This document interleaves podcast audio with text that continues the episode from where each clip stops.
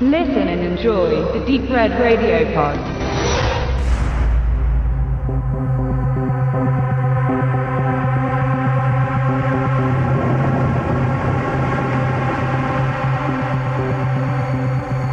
Die WWE Actionfilmserie The Marine geht mit Close Quarters in die sechste Runde. Zu den Teilen 1 bis 4 gibt es bei Deep Red Radio ein Special zu hören und das war die Reihe bis dahin auch wert gewesen. Denn nirgends im B-Direct-to-Home-Cinema wurde mit so viel Liebe für das Genre gearbeitet, um für ein schmales Budget möglichst viel rauszuholen. Der erste Film war sogar eine Kinoproduktion und seither veränderten sich die Parameter, aber die Qualität blieb erhalten. Der fünfte Teil, Battleground, war dann eine herbe Enttäuschung.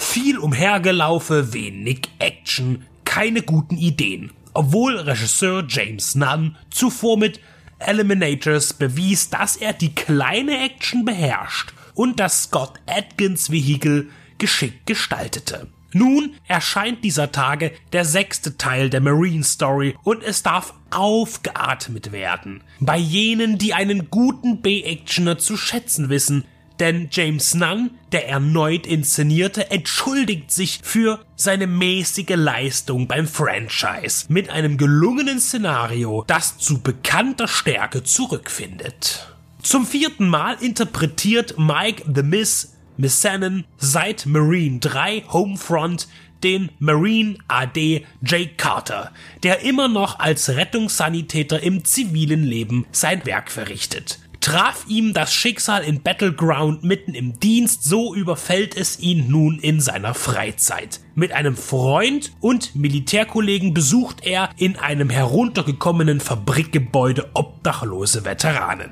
Dabei stolpern sie mitten in eine Entführung, denn in dem entlegenen Industriekomplex halten grimmige Gesellen ein Mädchen fest. Sie ist das Druckmittel für ein Jurymitglied bei einem Mordprozess. Er soll das Urteil blockieren, sonst bringen sie die Tochter um. Jake und sein Kumpel Luke Trapper erkennen das Dilemma und schalten zuerst auf Verteidigung und später auf Angriff, um die holde Unschuldige zu befreien und die Schurken zu läutern. Wie schwer es sein kann, einen einfachen Plot gut umzusetzen, zeigt The Marine 5 und 6 im Vergleich. War die 5 langweilig und einfallslos, so begeistert die 6 im Rahmen der B-Produktionsmöglichkeiten mit Rasanz und sogar einer leichten Spannung.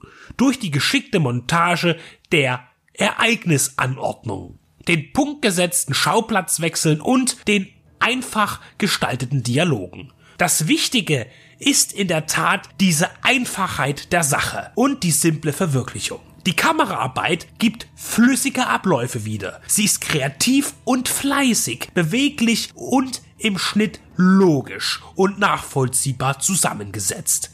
Das ist keine Selbstverständlichkeit bei einem Film dieser Größenordnung. Gutes Handwerk zahlt sich aus. Die Locations wechseln mehrfach und dämmen die Handlung nicht auf endlose Etagenkämpfe ein. Vornehmlich wird zugeschlagen. Bislang versuchte man die handgreiflichen Fähigkeiten der Wrestling-Darsteller mit Baller-Action gesund aufzuwiegen. Aber wie in Teil 3 und 4 Schusswechsel zu überwiegen schienen, so liegt der Hauptanteil im sechsten beim klassischen Geschäft von The Miz. Ihm zur Seite steht als Luke ein weiteres WWE-Member Shawn Michaels und auf der weiblichen Seite, in dem Fall der feindlichen, die Kollegin Rebecca Quinn. Es werden zudem viele Schießbudenfiguren aufgefahren, die einen Kopf kürzer gemacht werden können. Klar, Schauspielern kann hier niemand wirklich, aber es reicht aus für eine stereotypische Charakterzeichnung. Niemand blamiert sich.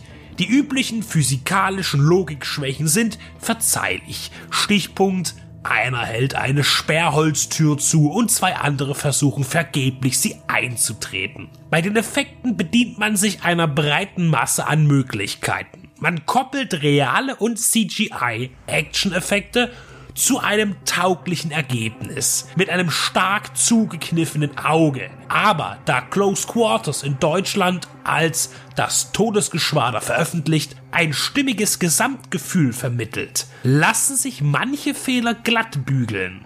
Eine gelungene Weiterführung ist entstanden, die vieles wieder gut macht und dann sogar noch mit einer ungewöhnlichen Pointe aufwartet. Diese wird gleich erläutert, ist aber ein grober Spoiler. Wer das Ende von Marine 6 also ohne Vorwissen erleben möchte, schaltet jetzt ab und hört vielleicht später noch einmal rein. Es fühlt sich tatsächlich sehr ungewöhnlich an und kommt sehr überraschend, dass Jake Carter in The Marine 6 seinen tödlichen Ausstieg nimmt. Sein Tod ist heroisch, aufopferungsvoll. Es ist nicht üblich, dass in B-Filmen der Held stirbt, da diese Form der Dramatik gar keine Rolle spielt.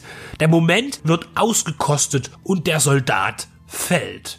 Und das nicht einmal im Finale, sondern kurz davor. Und Shawn Michaels übernimmt das Ruder, um die Endgegnerin zur Strecke zu bringen und das Küken wohlbehalten in Sicherheit zu bringen. The Miz scheidet auf die beste Weise aus einem Franchise, dem er mit seinen Auftritten ein dominantes Gesicht gab. Es ist übertrieben und weit hergeholt, aber es ist, als würde James Bond sterben nur um im nächsten Film mit einem neuen Antlitz wieder aufzuerstehen. Mit einer Laufzeit von einer Stunde und 17 Minuten ohne Abspann bietet man auch genau die richtige Länge für das Konzept. Den Credits vorgeschoben wird eine Best-of-Montage von Szenen aus den The Miss Marine Filmen. Ein Abgesang. Und so macht The Miss Platz für den nächsten Wrestler als Marine.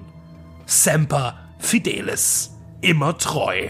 Bis zum nächsten Einsatz.